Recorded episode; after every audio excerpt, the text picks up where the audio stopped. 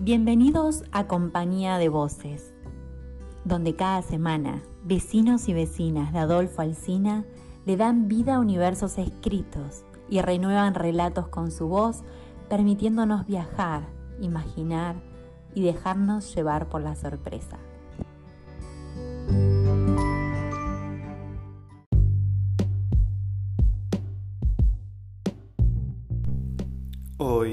Nos acompaña con su voz Norberto Rivas de Carué.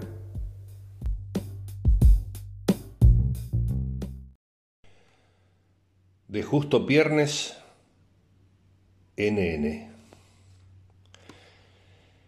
El muerto era mulato.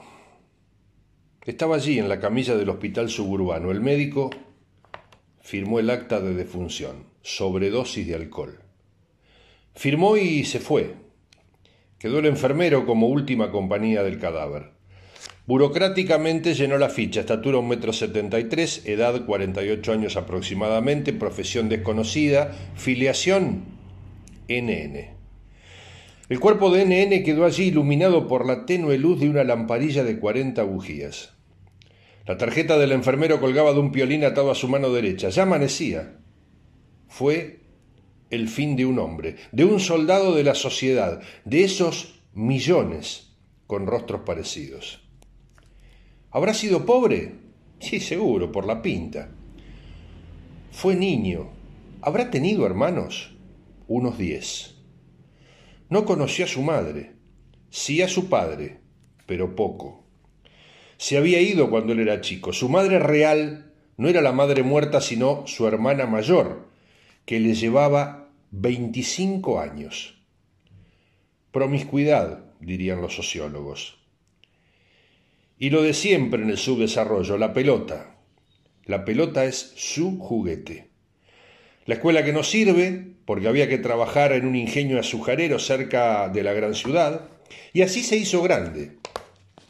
Un muchacho que no leía ni escribía, que jugaba al fútbol, lo único que sabía sin que nadie le hubiera enseñado. Fue una parábola, un rayo, la fama, toda, la decadencia toda, la cara hosca de perder hasta el opio de la gloria. No, viejo, ya sabemos quién sos, pero andate al boliche, que ahuyentás la clientela. Si no supo guardar la tela que ganó, ¿qué quiere que le haga? ¡Qué vagabundo! Otra vez le pegó a la mujer, pese a que lo mantiene y le paga la bebida, exclamó cien veces el comisario del barrio. El NN se fue alejando del ruido, cada vez más lejos, enterrado en el último suburbio, lejos del centro, lejos de su pago, al que no se atrevió a volver. Estaba flotando en medio de una sociedad que lo había coronado. Qué distante estaba todo. Aquel recibimiento, la apoteosis sobre el carro de los bomberos, una lluvia de papeles sobre él, el presidente abrazándolo como, como queriendo demostrar ante el pueblo que el crack era su amigo. El país y el mundo lo admiró, lo coronó rey. No supo aprovechar la fama, jamás lo intentó. Sí quiso prolongarla hasta el éxtasis. Era era su vicio, era su oxígeno.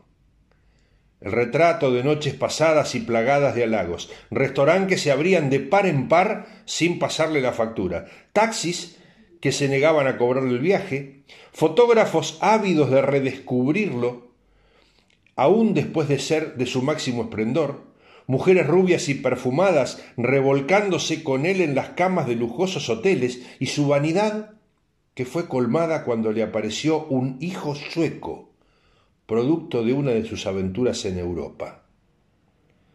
Tenía asegurada su inmortalidad, nunca podría ser un NN.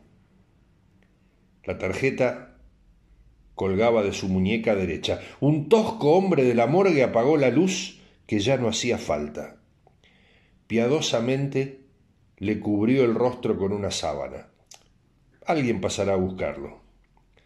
NN volvió a quedar solo con sus sueños de gloria. Era un castigo, justo él, un NN. Justo él que era saludado desde los ómnibus, desde los trenes, desde los ranchos de villas miserias, desde los balcones bacanes de los barrios residenciales. NN se leía en la tarjeta iluminada por la primera luz del día en el barrio carioca de Bangú. Por suerte, el muerto no podía leer. Por suerte, Garrincha no sabía leer. De justo a Piernes, NN.